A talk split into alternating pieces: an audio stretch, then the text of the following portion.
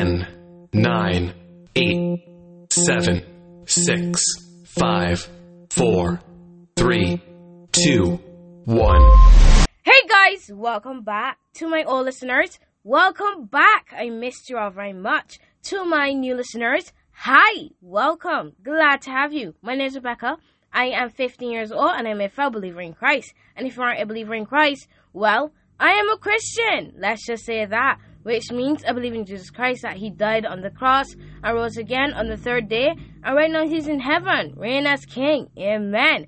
Uh, I have created this podcast to bring teens, preteens, youth, and everyone that falls under the title of youth to Christ. I hope that as God uses me to do this podcast, that I can bring you along this journey to move to Christ. Yay! And we're back together again as a family. Yes, we are. I missed you guys so much. I did, I did, I did. Hey, did y'all miss me? I missed you all so much. I missed y'all. Wait, let me turn down your volume because I could hear myself a little too loud.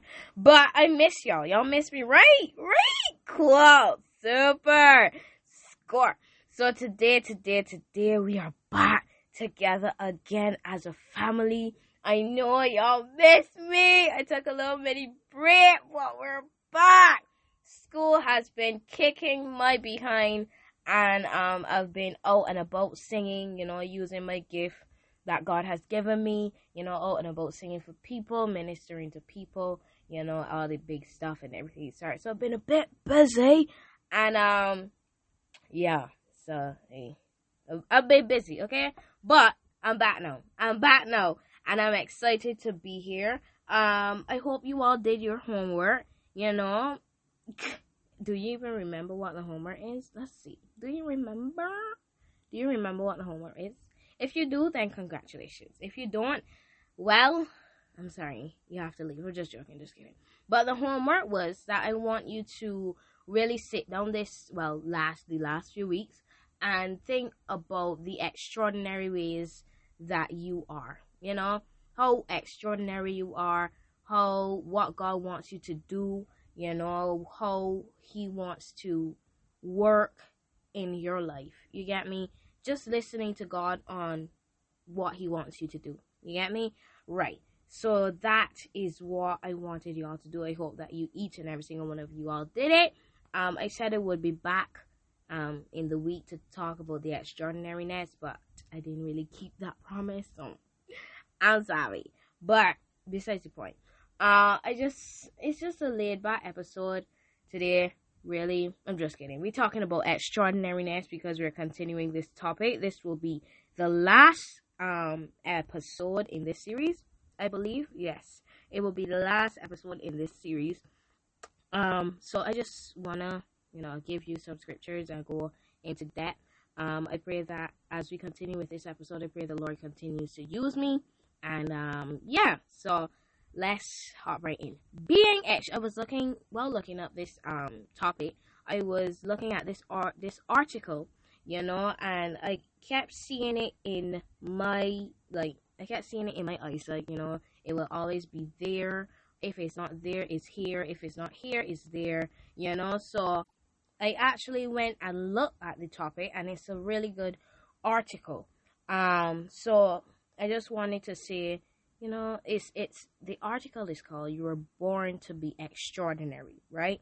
And I want you to turn with me to Philippians one verse six. And while you're doing that, I just want to say you were born to be extraordinary, not extraordinary, because in Genesis, in Genesis, where the Lord created the the earth. You know, it says in the beginning, the Lord, the Lord created the heavens and the earth. You know, the earth was void and shapeless and formless and dark and cold and misty, and there was nothing to be found. But the Lord says, enough is enough. Enough is enough. Let there be light. And there was mercy. So then he proceeded to create the animals and the earth and the sun, moon, stars. I don't know the order, but he created it, right? Um, but then he decided, let us create man in our own image. So if he is creating us in, in his own image and he is an extraordinary God, then that tells me that I am an ex that I am an extraordinary person. We are extraordinary people. Merciful Jesus, man, I love the Lord. My God Almighty. Right? So that tells me that I am extraordinary and I was born to be extraordinary. You understand me? So certain things I cannot do and certain things I cannot sing and certain things I cannot speak because the, the anointing or the Holy Spirit within me does not uh what can I say? I don't know I don't know how to say. Does not um allow there we go. Allow it does not allow certain things. You get me? It does not take part in certain things. It does not allow me to be a regular old teenager because a regular old teenager would be out partying and doing all of this stuff but I'm not I'm not a regular teenager and I'm not being cocky and saying oh I'm better than you or I'm higher than you or I'm this that third fourth fifth sixth seventh I'm not saying that but I'm just saying that how how I think right it's not the regular teenage thinking you get me it's not how I process it's not the regular teenage thinking process. You understand me? So there are certain things that I cannot see, and there are certain things that I cannot, certain songs that I cannot sing because the vocal cords that I have been given is not vocal cords that are to go out there and sing secular songs like um what what what's a secular I don't really know some secular songs. I don't keep up with secular songs. Most thing that I will probably listen to is well, I don't even know. Anyway, but I cannot sing certain songs, certain songs that having cursing, songs like Act Up, songs like Cardi B, Bodak Yellow. Yes, I know these songs. I was once in the world, but that's besides the point. You get me? So there are certain songs that my vocal cords are not tuned to sing. You get me? And there's some songs that I cannot listen to.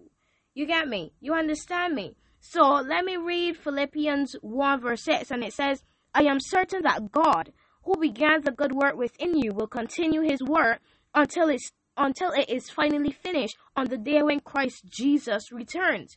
Now that is in NLT. Merciful Jesus, that is in NLT.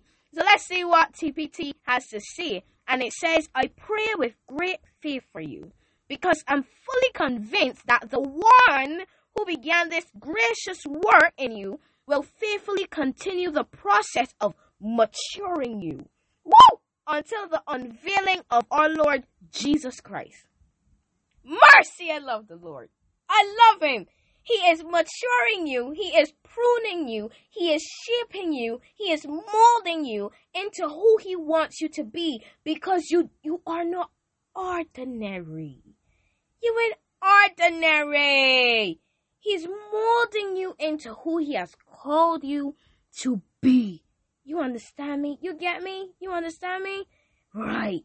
I just want you to to get that and to to really let it sink into your head. Right? Sorry for a little Bajan here, but let it sink into your head. You understand me? You get me? So I want you to get it and understand it because you could just be listening, but you're not understanding. Isn't that what teachers say? That you could be listening, but you're not really getting it, so that's why you have to ask questions. Sometimes we don't. But anyway, besides the point.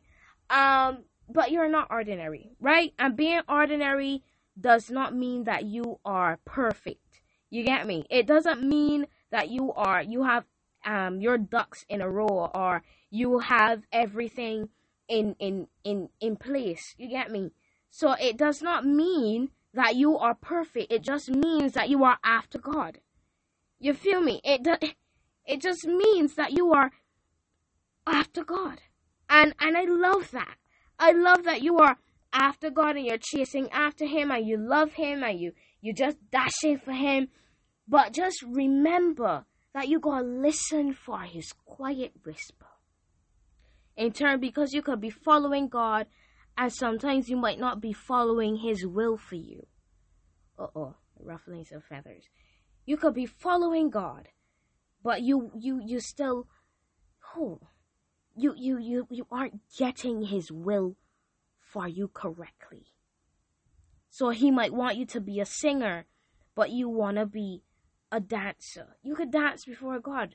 You could do everything before God, but the thing is is that you have to I don't want to say you have to be called to do it, but you you got to hear from God in what he wants you to do because not everyone in the kingdom can be a singer. Some people have to go out there and be an evangelist. Some people have to go there and be a pastor. Some people have to go there and be a, an intercessor. You get me? So not everyone in God's kingdom can be a singer. Right? So you have to listen for God's whisper in what he wants you to do. Right? And be an be extraordinary in what if he wants you to be an artist, be an extraordinary artist. If he wants you to be an evangelist, be an extraordinary evangelist. If he wants you to be a, a pastor, be an extraordinary pastor. Don't don't come up um with no warm up suit with it cold in the middle. Don't don't be piping hot. Be piping hot. Be piping hot soup. That's that's the moral of the story today be piping hot soup. I do not care what kind of soup it is, but just be piping hot. Don't be like everybody that's come with warm up soup and it cold in the middle and then whatever. Be extraordinary. Come with chicken noodle soup. If everybody got um tomato soup, come with chicken noodle. If everybody got chick got tomato, then you come with uh, chicken noodle. If everybody has chicken noodle, then you come with tomato, right? If everybody has spaghetti, you come with Alfredo. If everybody has pizza, you come with ice cream. Just be different. Stand out. Because guess what? You were born to be extraordinary. And there's nothing normal about you. Right? There's, if you don't remember nothing, absolutely nothing from this episode, remember that there is nothing normal about you. You get me? Right? So I have a, a quote because as y'all know, I have a quote on my bedroom wall and it says there is nothing ordinary about you.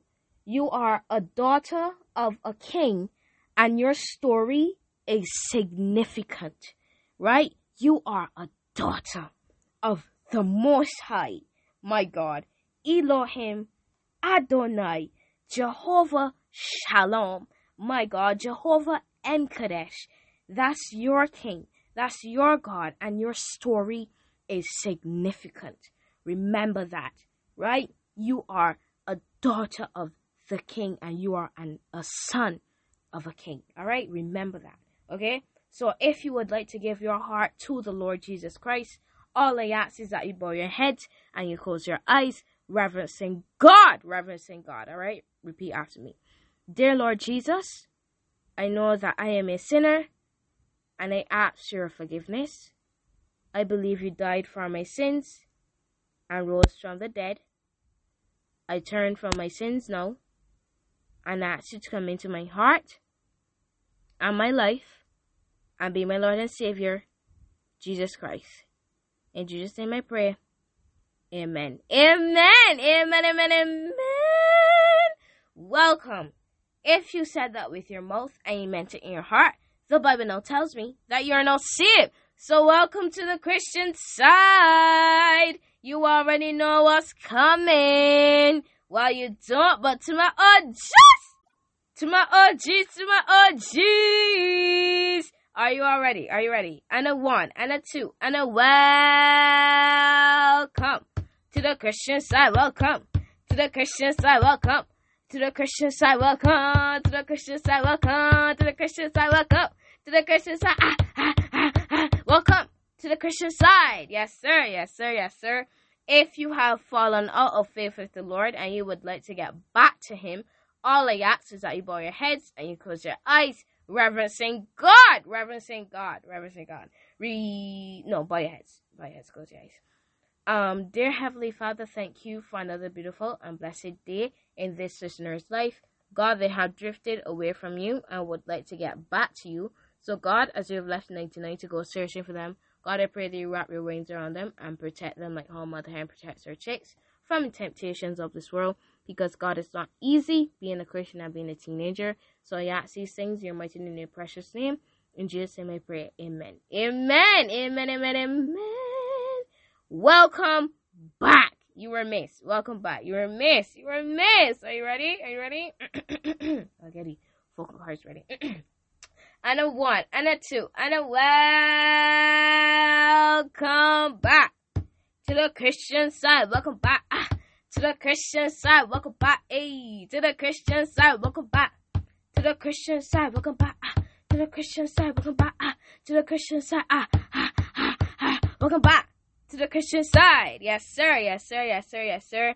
So, guys, we are at the ending of this podcast. I want you to always remember that I love you, God loves you, I got you, and God got you. May the Lord who created heaven and earth bless you from Jerusalem. Turn down your volumes. Turn it down. Turn it down. There you go. Bye, guys. See you next